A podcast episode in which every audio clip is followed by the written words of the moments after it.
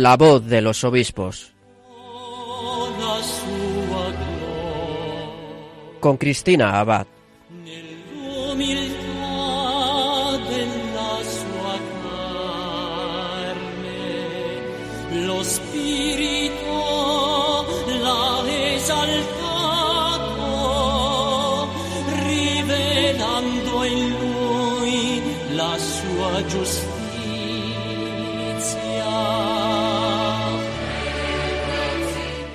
Queridos oyentes de Radio María, muy buenas noches a todos.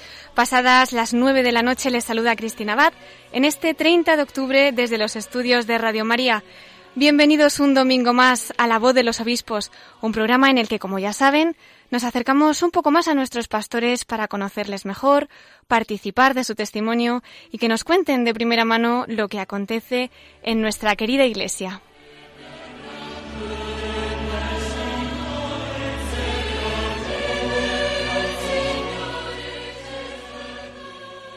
Quizá algunos de ustedes hayan participado en el Congreso Nacional que tuvo lugar hace una semana en Madrid dedicado a la Divina Misericordia. O tal vez muchos de nuestros oyentes hayan podido disfrutar de algunas de esas conferencias desde las ondas de Radio María. Y si no ha podido ser, no se preocupen, porque en el programa de hoy tendremos el honor de tener con nosotros al obispo presidente de la Asociación Divina Misericordia en España, Monseñor Ginés García Beltrán, obispo de Guadix, Baza, y él nos contará los detalles de este congreso. Compartirá el mensaje que a través de Santa Faustina el Señor quiso extender al mundo entero para que conociésemos el gran tesoro que nos ofrece su divina misericordia.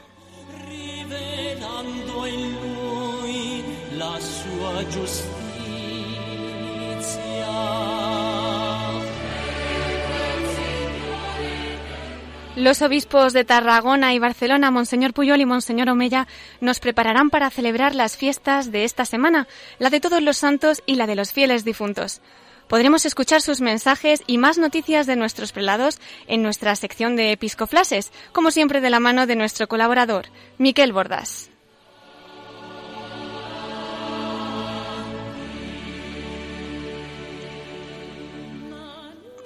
Y nuestra última sección del programa nos esperará nuevamente don Ginés García Beltrán, obispo de Guadix, para introducirnos con su testimonio en el maternal corazón de nuestra Madre, la Virgen María.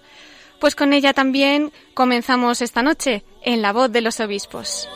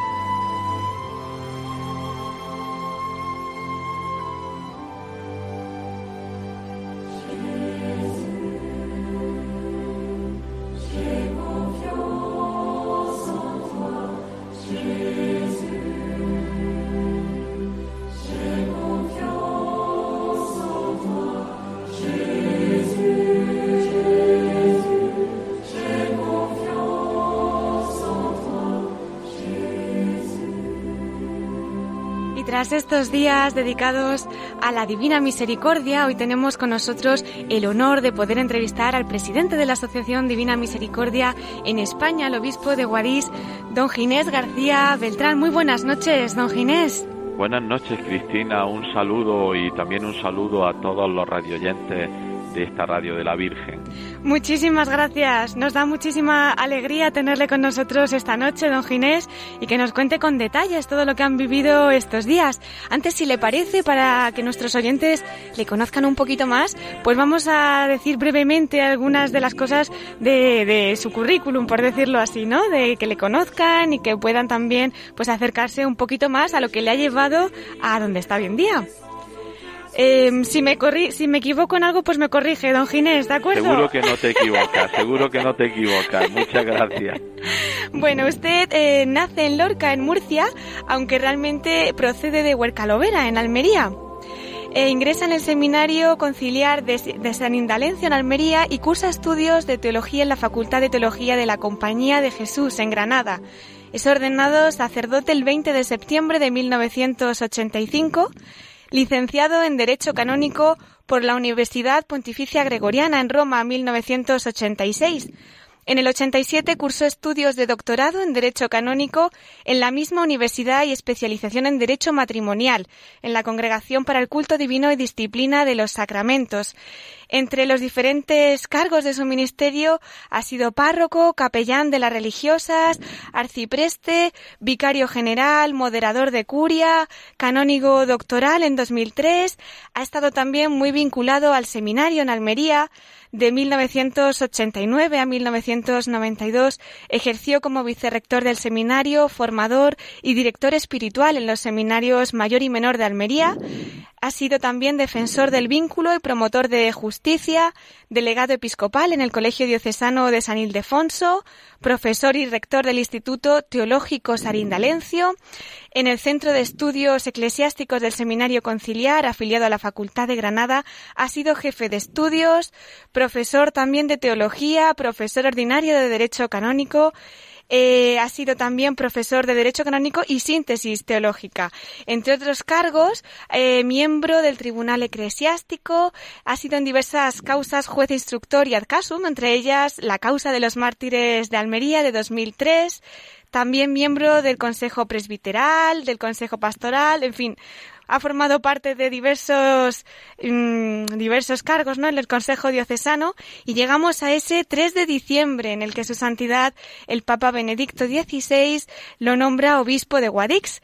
El 27 de febrero de 2010 fue consagrado obispo en la Plaza de las Palomas de la ciudad accitana en la Conferencia Episcopal Española es miembro de la Comisión Permanente y presidente de la Comisión Episcopal de Medios de Comunicación Social desde el 2014.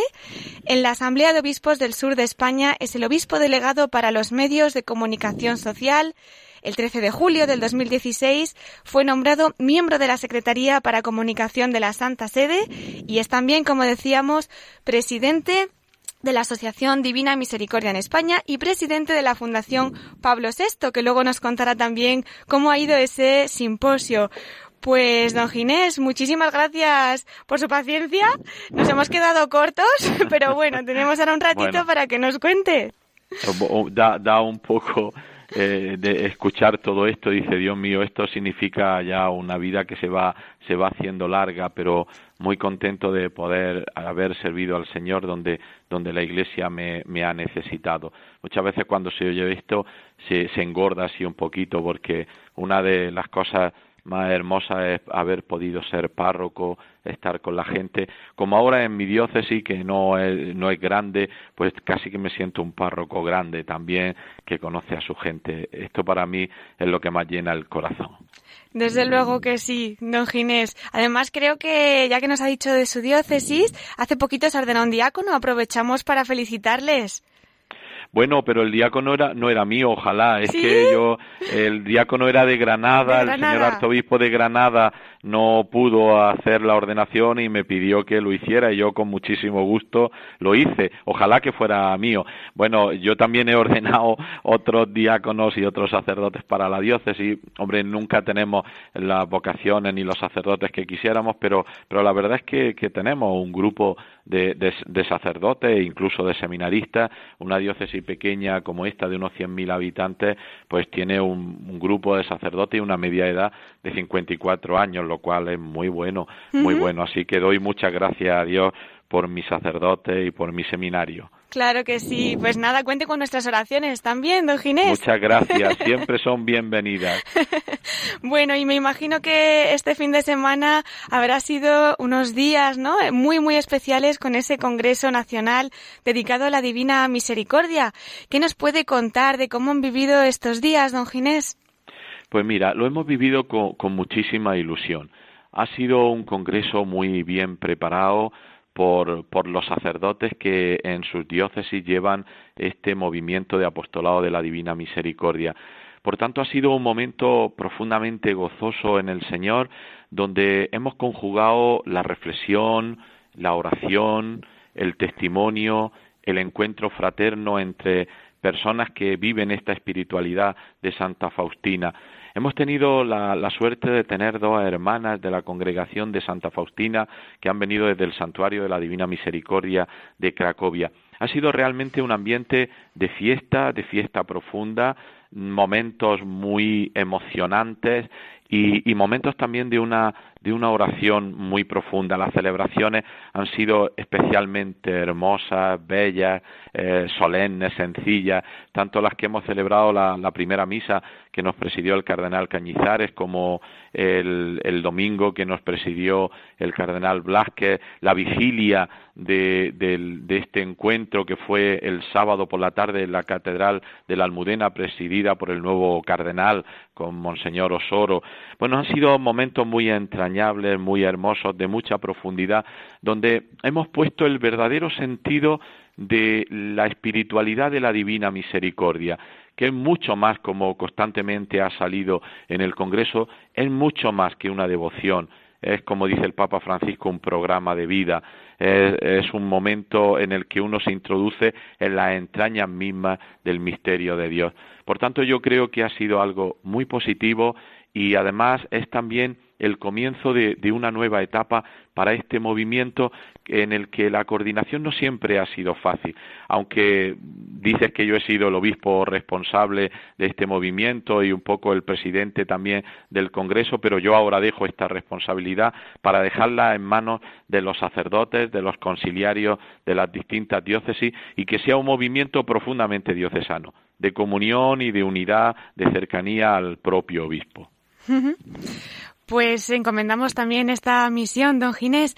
Eh, nos ha dicho, eh, y bueno, pues los que han tenido la gracia además de estar allí, que han participado pues varios cardenales, en fin, nos gustaría también, aunque me imagino que son muchos, ¿no? Los mensajes y todas las cosas que se han podido vivir, pero si nos podría concretar eh, cuál ha sido principalmente ese mensaje de nuestros pastores, ¿no? Tanto de los cardenales, los obispos que han participado, los sacerdotes, para que nuestros oyentes y los que no hayan podido estar, por lo menos se queden con lo esencial de este Congreso.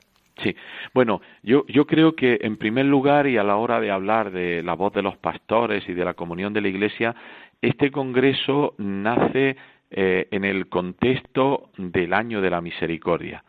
Por tanto, mm, ha estado en el horizonte, y no solo en el horizonte, sino en la realidad más viva del Congreso, la bula de convocatoria del Año de la Misericordia, el rostro de la misericordia, Misericordia Vultus del Papa Francisco. Es un documento que ha aflorado constantemente y que estaba en las propias entrañas del Congreso, en la convocatoria del Congreso. Por tanto, ahí tenemos ya eh, tanta enseñanza, por, por decir de algún modo, eh, que han ido saliendo constantemente, pues Jesucristo es el rostro de la misericordia del Padre, eh, todo en Jesucristo nos habla de misericordia, ver también cómo la misericordia del Señor es eterna y por tanto nunca se asusta, sino todo lo contrario, crece ante nuestros pecados y ante nuestro deseo de conversión, ver también cómo la, misericordia, dice el Papa, es la viga maestra que sostiene el gran edificio de la Iglesia y por último otras piezas claves como es eh, las obras de misericordia. Insisto en esto que decía antes, la, la espiritualidad de la divina misericordia no es solo una devoción, sino que es mucho más, es entrar en el misterio mismo de Dios. Por tanto, la misericordia de Dios nos hace a nosotros misericordiosos para ser misericordiosos como el Padre.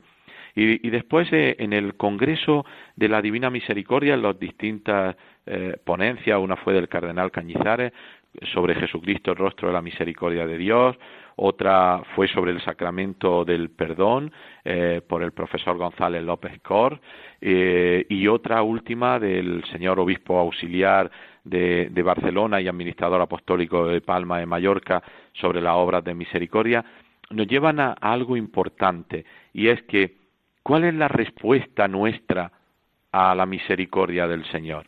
La confianza.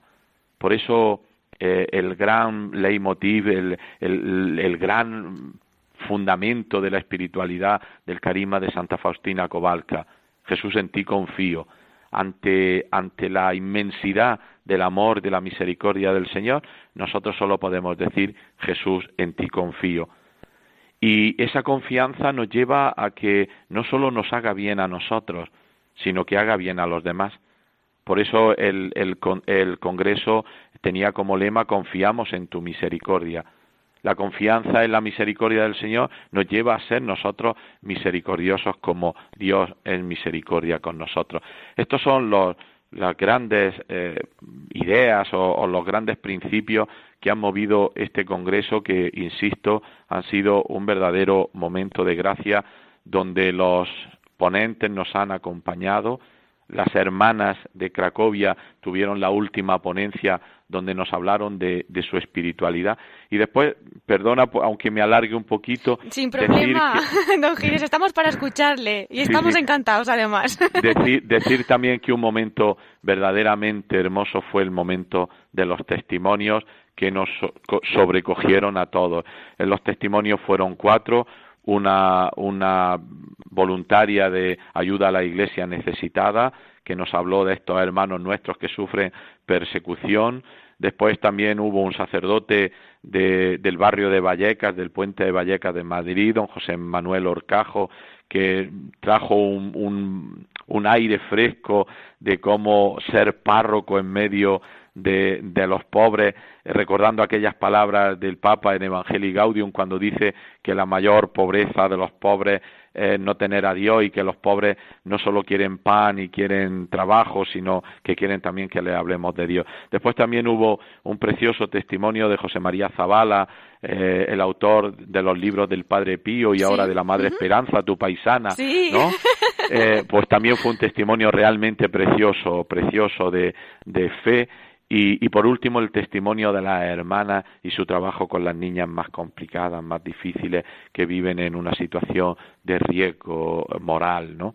Eh, creo que todo eso ha, hecho un gran congreso de, la Divina Misericordia. Qué bonito, porque como nos dice, pues se une ahí, ¿no? Ese mensaje de Santa Faustina y luego cómo se hace vida en testimonios como los que usted nos está contando y que si estamos un poquito atentos, me imagino que cada día también podemos nosotros ver en las personas. Quizás ese podría ser también el sentido, ¿no? De, de profundizar en este mensaje de la misericordia, don Ginés, el que luego día a día nosotros podamos acoger Abrir, bien los ojos y sobre todo el corazón para ver la misericordia del Señor. Monseñor Taltabul empezaba contándonos con un gesto de misericordia que, había encontrado esa propia mañana, incluso para llegar al lugar del Congreso, ¿no? Entonces, en, en todos los lugares y en todas las personas siempre encontramos un gesto de misericordia que manifiesta la, la misericordia de Dios. Por eso eh, eh, la misericordia lo que define lo que define el ser cristiano y, dice el Papa también que, que siempre tenemos que estar dispuestos porque siempre es tiempo de reflexionar, de entrar en el mundo de la misericordia. Ojalá que, que este Congreso para, para los que hemos estado, para los que no oyen y para tanta gente sea un revulsivo, una llamada fuerte al corazón para para entrar en ese mundo de la misericordia que en definitiva es lo que nos acerca a Dios. A Dios se accede por el camino del amor, por el camino de la misericordia. Si no, no, no llegaremos nunca al corazón de nuestro Dios. Claro que sí, pues esperemos que sus palabras, por lo menos nosotros le haremos lo que podamos para que tengan todo el eco posible y como bien dice, ¿no? Pues que se extienda los que han podido estar allí en el Congreso, los que después lo van a contar, los que han rezado, los que nos estén escuchando ahora, en fin, que se extienda todo lo posible y más pues en este año tan especial que hemos celebrado de la Divina Misericordia. Desde su diócesis, don Ginés, ¿cómo han vivido este año tan especial? Bueno, desde mi diócesis, como yo creo que desde todas las diócesis del mundo, hemos vivido mm, con mucha fuerza, con mucha intensidad este año que se ha ido desarrollando en actividades, en acciones, eh, tanto parroquiales como arciprestales como diocesanas, desde el gran acontecimiento de la apertura de la Puerta Santa de la, de la Misericordia, después la peregrinación de arciprestacos, de movimientos, de distintos ámbitos de la pastoral a la catedral para ganar este año y los gestos que se han hecho y después la, la preparación de, de ese monumento grande a la misericordia que nos pedía el Papa como una obra de caridad. Mira, nosotros aquí, puesto que es nuestro gran problema en esta zona, que es el paro juvenil, un paro juvenil altísimo, pues nosotros eh, estamos construyendo piedra a piedra un monumento que sea a favor del empleo de los jóvenes. Tanto en la formación como en la concienciación y esperemos que eso desemboque en obras concretas. De hecho, mm, uno de nuestros trabajos ha sido entrar en diálogo pues con los jóvenes, con el mundo empresarial, con la sociedad civil en general para, para ser también un acicate en la creación de empleo para que los jóvenes no tengan que emigrar y sobre todo para que tengan una vida digna y puedan formar familia y puedan tener hijos, ¿no? Eh, si no, pues estamos abocados a, la desaparición. Claro, claro. nos ha hablado de familia, don Ginés. Eh, no podemos tampoco olvidar estos días tan recientes esa visita que han tenido del secretario de Estado de la Santa Sede y el cardenal Pietro Parolín con el simposio dedicado a Pablo VI. ¿Nos puede comentar alguna pincelada de los que han sido también esos días? Bueno, pues esos días han sido muy importantes. Creo que el reconocimiento de la, de la figura del Papa Pablo VI tantas veces desconocida e incluso no, no comprendida en España, ha sido un gesto realmente de, justicia. Reivindicar la figura de, un papa grande, incluso de un papa santo, la Iglesia lo ha declarado beato, ha sido un momento verdaderamente importante. Este simposio dio comienzo en la sede de la conferencia episcopal con, con la ponencia del cardenal Parolín, secretario de Estado, que habló sobre el Papa Pablo VI y la paz, ¿no? Eh, eh, con esto se conmemoraba también los 50 años de nuestra conferencia episcopal y a partir de ahí pues hemos tenido una serie de, de ponencias de conferencias verdaderamente interesantes desde el director del periódico de la Santa Sede, el Observatorio Romano, Giovanni María Vian, que conoció a Pablo VI por la amistad que, el Papa tenía con su padre, pasando por la fantástica conferencia de nuestro cardenal don Fernando Sebastián, actuó también el cardenal Blasque, eh, una editorialista y directora de la sección de Mujer Mundo del Observatorio, Lucheta, y, después una conferencia espléndida también del cardenal Blasque, como otra conferencia también espléndida del historiador Juan María Laboa y bueno, desgraciadamente no pudo venir para un tema importante que por motivos de, salud, don Vicente Cárcer que, que disertó porque nos entregó la, la ponencia sobre Pablo VI y España.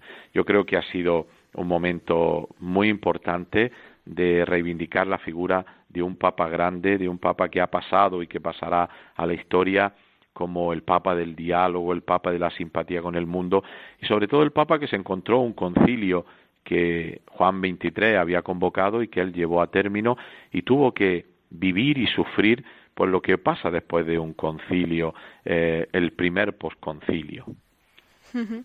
Seguro que ha sido interesantísimo y le agradecemos muchísimo que se haga también eco aquí de, lo que ha sido esos días de convivencia.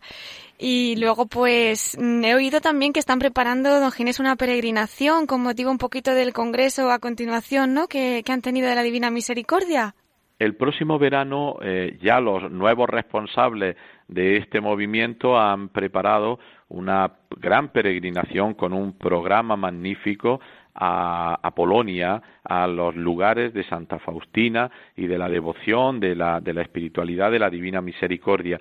Eh, hay, es una peregrinación que espera tener 250 mm, personas, peregrinos que vayan en ella, ya van a empezar a sacar la propaganda, pues porque estoy seguro que esa peregrinación se va a completar enseguida. Por tanto, los que tengan eh, interés en, la peregrinación, pues que empiecen a, ver cómo inscribirse en ella. Yo creo que es muy bueno esa peregrinación nacional a los lugares de, de la Divina Misericordia. Claro que sí, pues a través de Internet seguro que pueden inscribirse y conseguir esa información, ¿no, don Ginés? Pues sí, en, las páginas seguro que ya está y si no está, estará en los próximos días. Qué bien, pues nada, se lo encomendamos también a San Juan Pablo II ese recorrido por las tierras de Santa Faustina, de San Juan Pablo II y estaba pensando además que también les acompañó en el Congreso, qué bonito que nos coincida con su fiesta. Efectivamente, empezamos el Congreso no por casualidad, sino porque la providencia de Dios es grande en la fiesta del gran Papa de la Misericordia que, es eh, el Papa Juan Pablo II, San Juan Pablo II. Sí, fue una, un, hecho realmente hermoso que pudiéramos celebrar su memoria el primer día del Congreso. Desde este gran Papa ¿eh? que ha marcado la, historia de la Iglesia más reciente. Desde luego que sí, un buen acompañamiento. Además se fue al cielo la víspera de la misericordia. En fin, son tantas coincidencias que no son coincidencias. Nunca son coincidencias. Siempre la, la mano de Dios que lleva el curso de la historia. Claro que sí, don Ginés. Pues qué rápido se ha pasado el tiempo, Dios mío. Es verdad, siempre esto de la radio se pasa muy rápido. Esto, aquí escuchando cosas tan preciosas, pues claro, se nos va rapidísimo. Pero bueno, no queríamos que se nos fuera sin que nos dejara también un mensajito, pues además como presidente, ¿no? De la Comisión de Medios de Comunicación, para pues todo el equipo de Radio María, para nuestros oyentes y bueno, pues somos todo oídos, don Ginés. Mira, eh, simplemente dos palabras. En primer lugar, muchas gracias. Muchas gracias por la, por la labor que hacéis. En otros momentos yo he podido eh, contaros cómo en los pueblos pequeñitos de, de nuestra diócesis es rara a la casa de un enfermo que vas que, que no tenga puesta Radio María y es curioso cómo eh, muchas veces cuando íbamos por la calle y escuchábamos la radio puesta en las casas, estábamos oyendo cómo sintonizaban Radio María.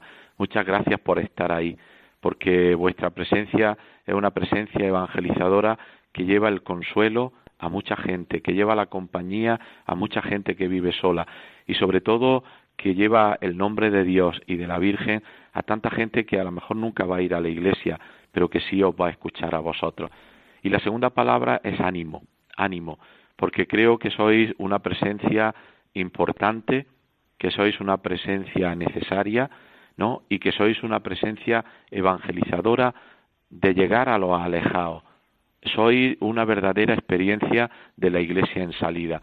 Por tanto, a todos vosotros, desde el director hasta el último voluntario de Radio María, muchas gracias y mucho ánimo. Yo me siento muy feliz que, en mi diócesis hay grupos muy activos, muy vivos de, de, Radio María y me gustaría que en cualquier diócesis de, de nuestra España hubiera también esos voluntarios. Por eso, gracias y ánimo. No os canséis nunca, como le pide el nuevo santo San Manuel González a la Virgen Madre Inmaculada, que no nos cansemos. Es verdad, preciosa oración. Don Ginés, gracias a usted. Se la damos nosotros de todo corazón por su apoyo, por sus oraciones, que contamos con ellas para poder seguir en esta misión, en que la Virgencita vaya haciendo y, como dice usted, llegando a todas las casas, a todas las personas, a todos los hospitales, a donde ella quiera. Muchísimas gracias por habernos gracias acompañado. Gracias a vosotros y, y desde aquí mi afecto y mi bendición para todos los que escuchan. Muchísimas gracias, don Ginés García Beltrán, obispo de Guadix. Le esperamos ahora en los últimos minutitos del programa para que nos acompañe en nuestra sección dedicada a la Virgen. Muy bien. Gracias. Muchas gracias, don Ginés. Buenas noches. A vosotros. Adiós, buenas noches.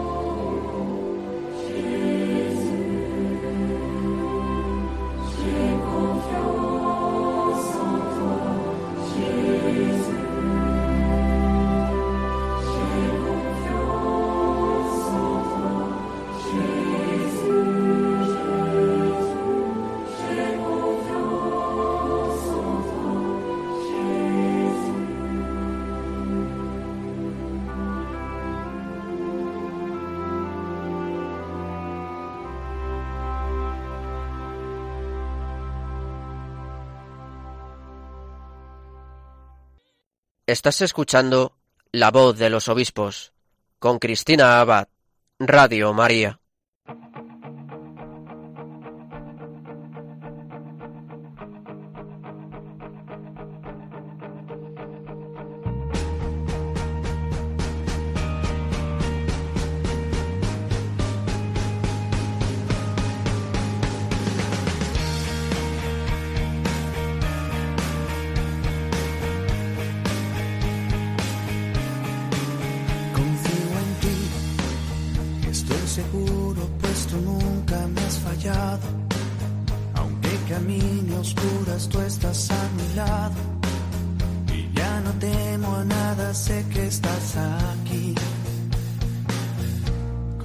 Confío en ti.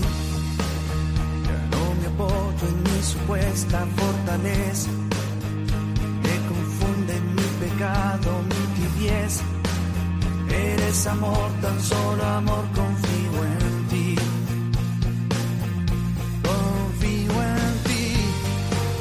Pues siendo Dios me tratas como un buen amigo. De tu dulce amor he sido tu testigo. Eres mi todo, eres la fuerza que hay en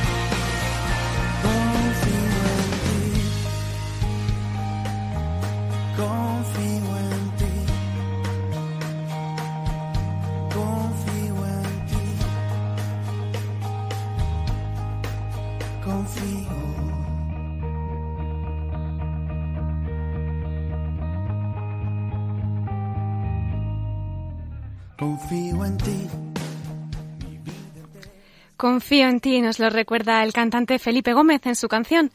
En estas tres palabras se concreta el mensaje de la, de la Divina Misericordia.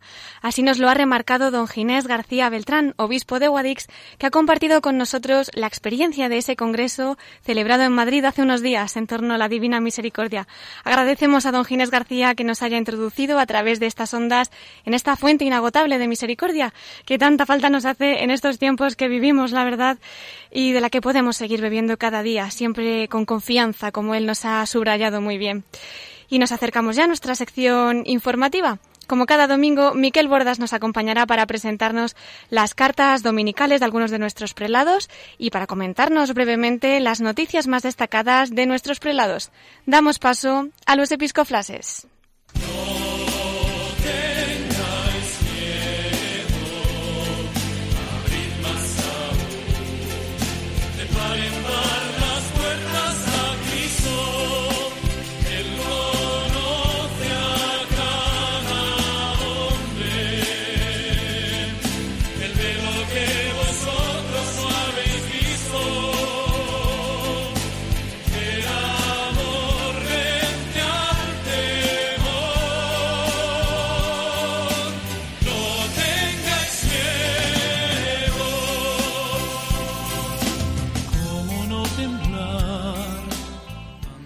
Y aquí tenemos con nosotros a Miquel Bordas, como cada domingo. Muy buenas noches, Miquel. ¿Qué tal? ¿Cómo estás? Pues bien, pero te veo una cara de traer algún noticia, algún notición importante de esos que a veces nos traes. Pues te traigo y a toda nuestra amable audiencia una serie de noticias, pero hoy tenemos una noticia importante, de estas que a algunos les gustan seguir la actualidad episcopal, nombramientos, pues tenemos un nombramiento. Es, se ha nombrado eh, como obispo de Menorca, que hacía más de un año que estaba el cargo vacante, eh, al sacerdote de la diócesis de Orihuela Alicante, don Francisco Simón Conesa Ferrer. Lo hizo público la Santa Sede el pasado jueves 27 de octubre a la hora de del Ángelus, como tiene acostumbrado. Para quienes no lo conozcan, eh, os comento que don Francisco Conesa ha desempeñado el ministerio sacerdotal en la diócesis de Orihuela Alicante, donde incluso ha sido durante un largo tiempo vicario general, y desde el año 2014 es rector de la Basílica de Santa María de Elche. Además, eh, fue nombrado prelado de honor de su santidad en el año 2012. En Internet eh, podremos encontrar el mensaje que ha escrito en esta ocasión para los fieles de su nueva diócesis de Menorca y una, y una autobiografía.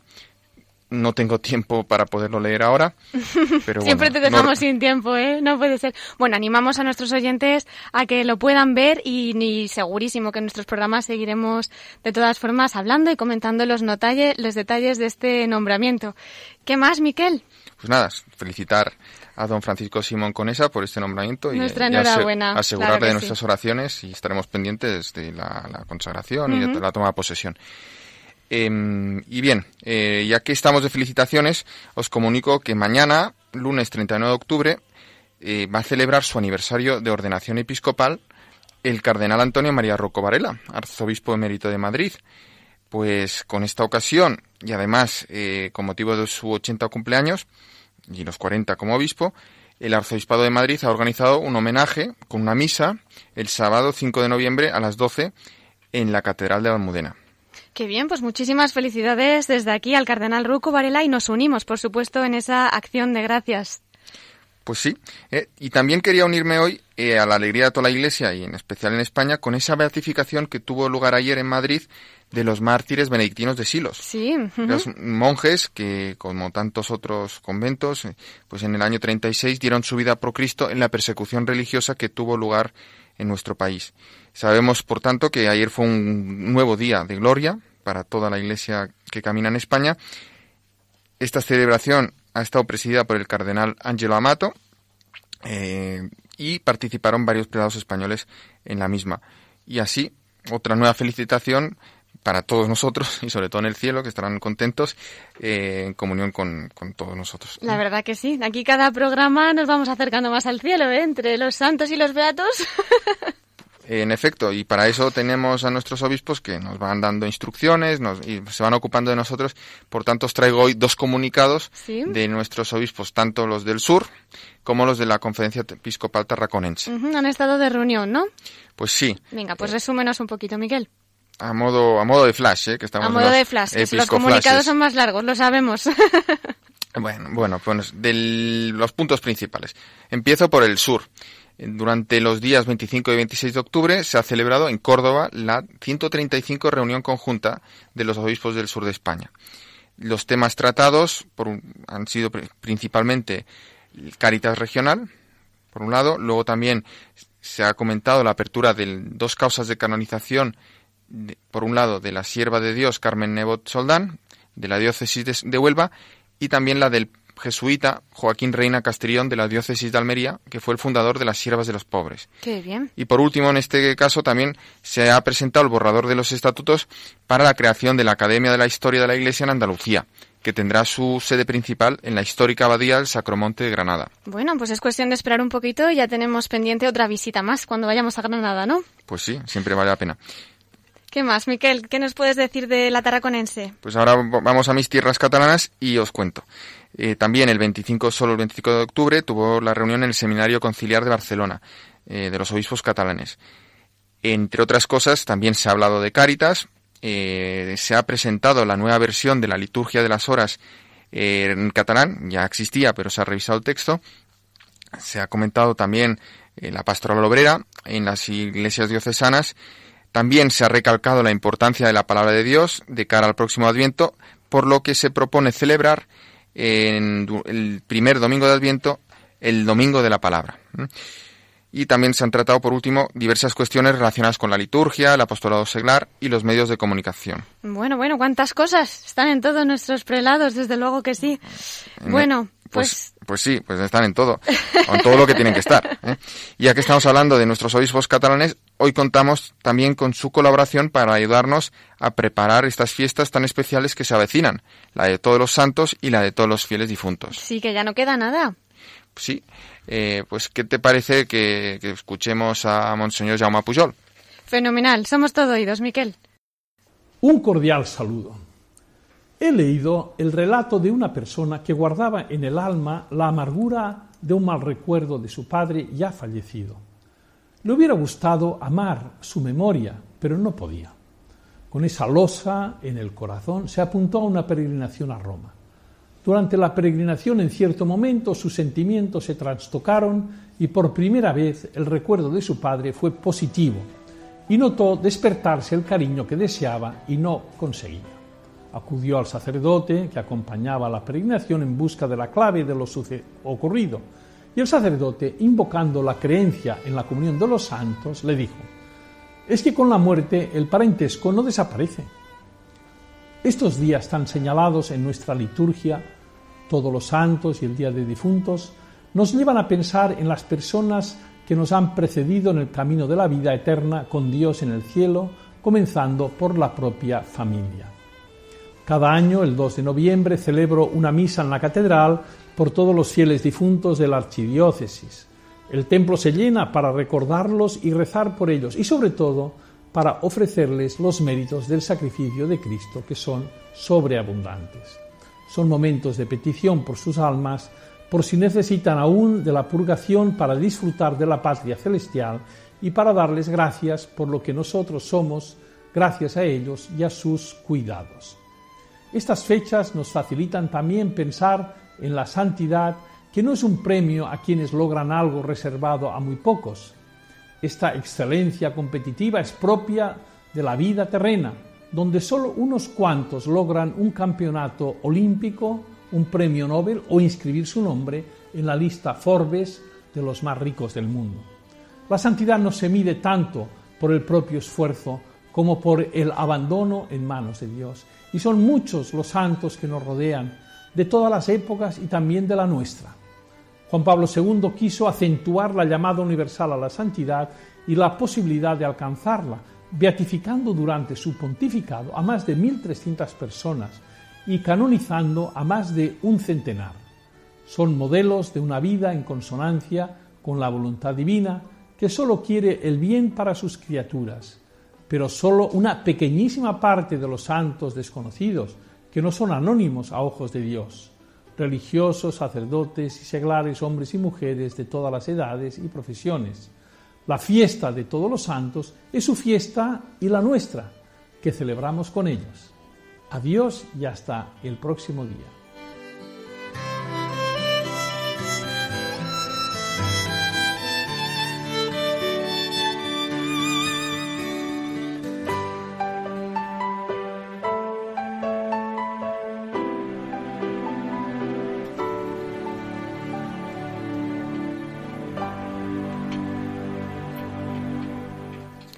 Hemos escuchado esas palabras de Monseñor Jaume Puyol, arzobispo de Tarragona, una verdadera llamada a la santidad para todos los que estamos aquí peregrinando en esta tierra. Y recordamos esa fiesta de todos los santos que desde el cielo nos continúan ayudando cada día. Qué maravilla, ¿verdad, Miquel? Pues sí, se nota su intercesión. Sí, sí, nos haríamos sin ellos, ¿verdad? No sé. Eh, ya queda menos para celebrar esta fiesta y también queda poco para celebrar la de todos los fieles difuntos, que a veces a veces parece que nos acostumbramos a oírlo y no ahondamos en ese sentido que adquiere esta fiesta y la importancia de que de nuestra propia oración por ellos en esta comunión. Nos lo explica, como siempre, de una forma muy pedagógica el arzobispo de Barcelona, Monseñor Juan José Omeya. ¿Lo escuchamos? Por supuesto, encantadísimos. Dentro de unos días recordaremos de manera especial a todos los difuntos, a nuestros seres queridos que nos dejaron y a los que recordamos con dolor, pero con afecto. Y en esta fecha de los difuntos, ¿quién más y quién menos se pone la pregunta de si existe o no el cielo? Y solemos decir, nadie ha vuelto y por lo tanto, ¿podemos estar seguros de que hay vida después de la muerte? Permitidme que os cuente una pequeña historia que sucedió en una clínica. Un hombre muy enfermo estaba muy inquieto y turbado. Cogió la mano del médico y le dijo Tengo mucho miedo a morir. Dígame, doctor, ¿qué me espera después de la muerte? ¿A qué se parecerá lo que hay del otro lado? No lo sé, le dice el doctor. Usted no lo sabe, le dice el enfermo. El doctor, en lugar de responderle, abre la puerta que da al pasillo. No se imaginaba encontrar a su perro un magnífico pastor alemán que le había seguido a través de la ciudad. Había burlado la vigilancia del portero de la clínica y ahora se encontraba en el pasillo. Cuando el perro vio a su amo, saltó sobre él y le manifestó de mil maneras la alegría de haberle encontrado. El doctor se volvió hacia el enfermo y le dijo ¿Ha observado el comportamiento del perro? Él nunca había estado en este hospital, no conocía la casa, no sabía cómo eran los lavabos, el armario, las camas, ni de qué color son las paredes de los pasillos. Él sabía que su amo estaba aquí, al otro lado de la puerta, y estaba contento y gozoso desde que se ha abierto la puerta y le ha encontrado. Mire, yo no sé nada de lo que nos espera del otro lado después de la muerte. Lo que sé es que el Señor Dios, Padre nuestro, está al otro lado y nos espera. Y el día que la puerta se abra, es decir, el día de nuestra muerte, yo pasaré al otro lado y recibiré con inmenso gozo el abrazo de Dios Padre. Bonita reflexión la del doctor. Nos anima a vivir con esperanza porque no podemos olvidar que Dios es nuestro Padre, que nos ama y que está deseando darnos un abrazo después de la muerte e introducirnos en su casa, que no sabemos muy bien cómo es, pero eso no importa, ya que lo verdaderamente importante es que seremos queridos y abrazados por Él. Precisamente en una ficha Yucat se puede leer, quien contempla a una pareja que se mira tiernamente, quien contempla a un bebé que busca mientras mama los ojos de su madre como si quisiera almacenar para siempre su sonrisa, percibe una lejana intuición del cielo. Poder mirar a Dios cara a cara es como un único y eterno momento de amor. Sí, recemos por nuestros difuntos, a fin de que el Señor les perdone sus faltas y puedan recibir un abrazo, su abrazo, y gozar en su presencia en compañía de todos los seres queridos que les precedieron en el camino del cielo. Y pidamos al Señor que no perdamos la confianza en su amor de Padre, que podamos recibir su abrazo de Padre y gocemos para siempre de su compañía y nos encontremos un día en su abrazo y en su presencia con todos los, nuestros seres queridos que nos precedieron en el camino de la vida. Que Dios os bendiga a todos.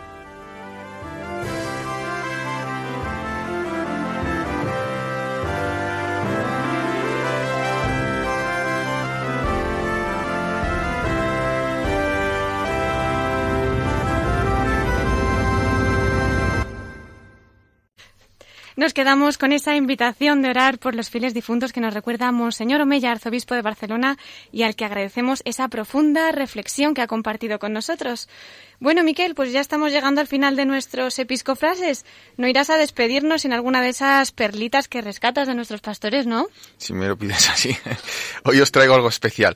Hace un par de programas me dejabas caer y tus dejadas, eh, dejadas son órdenes, órdenes que a ver cuándo me hacía con alguna de estas perlas de nuestros obispos mártires, eh, ya que recuerdo que en España son 13 los obispos que murieron, murieron por defender la fe, dando testimonio en la persecución religiosa de los años 30. Ya que hoy hemos tenido el privilegio de contar en nuestro programa con el obispo actual de Guadix, eh, don Ginés García, pues he recogido precisamente unas palabras del obispo mártir de su diócesis, su predecesor, el beato Manuel Medina Olmos. Mm, ¡Qué sorpresa! Pues, pues bueno, se dice que unos días antes del 18 de julio del año 36, don Manuel, predicando en la catedral, eh, había afirmado, yo he ofrecido a Dios mi vida por la salvación de España y el Señor ha aceptado. A todos los que estaban con él en el palacio les aconsejó, eh, unos días después, el 24 de julio, que se confesaran. A quien le preguntó por qué no, por qué, se había, por qué no se había quedado en Granada, respondió, porque tengo que estar en mi sitio, o sea, Guadix. Y seguía, daría con gusto mi vida por las ovejas, como el buen pastor, y consideraría una suerte ser mártir. Qué impresionante testimonio, Miquel. Muchísimas gracias. Pues y tanto, ¿eh? ese deseo de ser mártir, pues, pues que hay que pedir esta gracia. La verdad que sí, nos quedamos impresionados con estas palabras y cuántas gracias tenemos que dar ¿no? a, todos estos mártires, a estos prelados mártires también. Si ahora tenemos fe aquí en España, mucho también se lo, se lo debemos a esa sangre ¿no? que habrán derramado por nosotros. Pues sí, ¿eh? sangre de los mártires es semilla de los cristianos, es hmm. tertuliano. Bueno, como nos has dicho que hay 13, tenemos uno y hay muchos programas, así que no, no dejes esa cuestión, ¿eh? Vamos a indagar por los archivos. Eso, eso, eso. Bueno, Miquel, pues muchas gracias, como siempre, por habernos traído todos estos flashes de noticias. Y como no, nosotros te invitamos a seguir acompañándonos en estos últimos minutos, que volveremos a acoger ese testimonio de don Ginés García Beltrán, obispo de Guadix, desde el corazón de María. Os acompaño encantado. Muchas gracias, Cristina.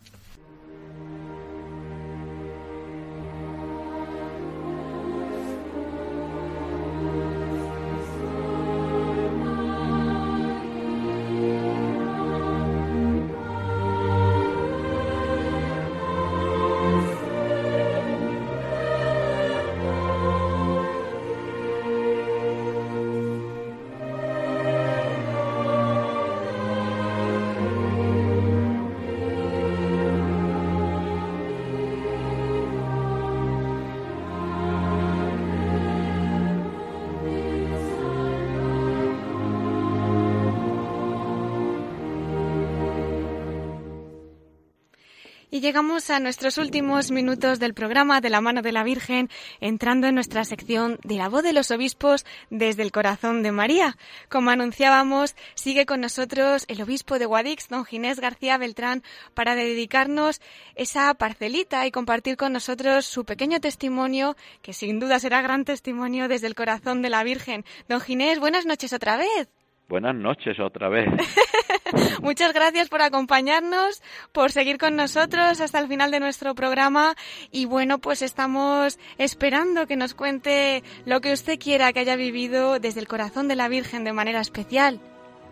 Bueno, eh, hay tantas cosas que un cristiano y que un sacerdote ha vivido desde el corazón de la Virgen. Desde luego, el tenerla siempre muy, muy presente, muy, muy cercana eh, en tu vida de niño la Virgen, porque así te lo han dicho, ha ocupado un papel muy importante en tu vida de seminarista. ¿Cuántas veces te has puesto delante de la Virgen para que ella te acompañe? ¿Y qué decir en la vida sacerdotal? Yo desde aquí, yo sé que nuestros oyentes lo saben, y, pero yo quisiera desde aquí eh, decir lo, lo importante que es el rezo del rosario. Yo invito a todos a esa oración tan sencilla, tan mariana, tan cristológica, que fijaros, tenemos el rosario incorporado en las mismas manos. Las diez María son nuestros diez dedos.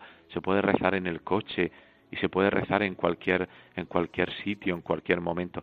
Pero os voy a, contar una cosa de las miles y miles que os podría contar. Recuerdo eh, cuando llegué a Guadix el testimonio de, una, de un sacerdote que estábamos hablando de evangelización, de cómo evangelizar, y me decía estas palabras, Señor Obispo, la mejor evangelizadora de Guadix es la Virgen. Y es verdad, eh, cuando la Virgen está en el centro de un pueblo, ella es la que evangeliza. Por ejemplo, aquí en Guadix eh, son muchísimas las personas que cada día, aunque sea desde fuera, desde la ventana, van a rezar a la Virgen, haga frío, haga calor. Hay gente que no se acuesta sin haber ido a visitar a la Virgen y dejar allí un Ave María. ¿Qué decir cuando son los cultos en Guadix a la Virgen? Es la gran, el gran momento, la gran fiesta religiosa de Guadix y ella es la que nos evangeliza. Por tanto, este es mi testimonio.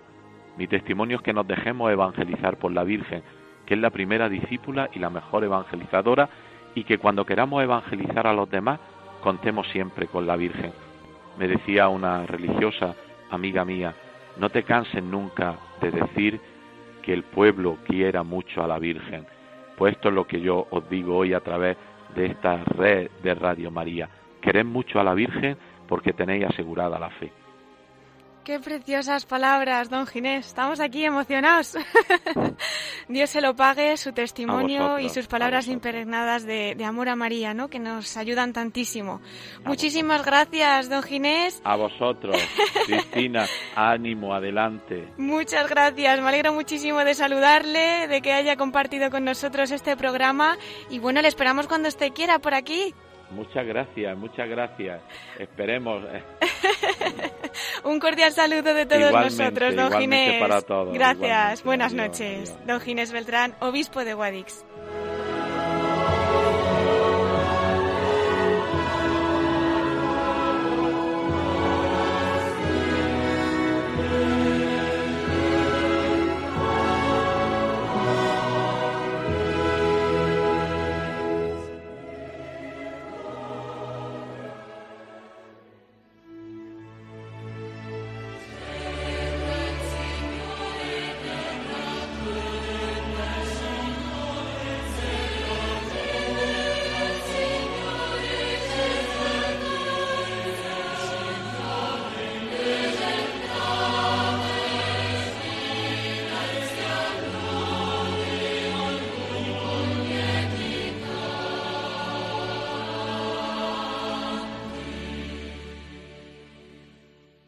Pues hasta aquí ha llegado nuestro programa de hoy, queridos oyentes de Radio María.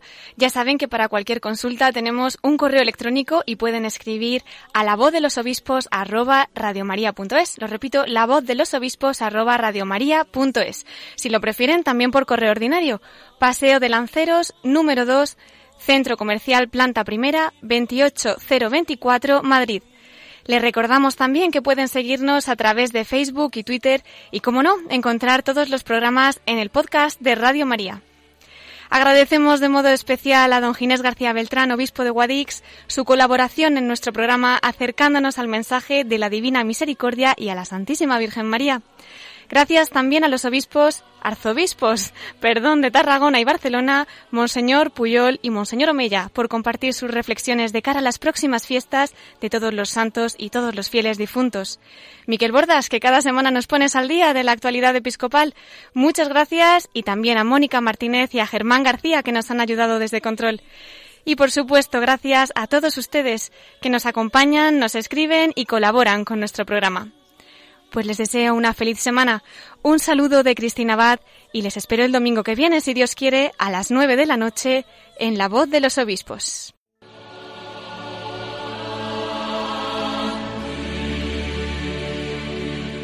Han escuchado La Voz de los Obispos con Cristina Abad.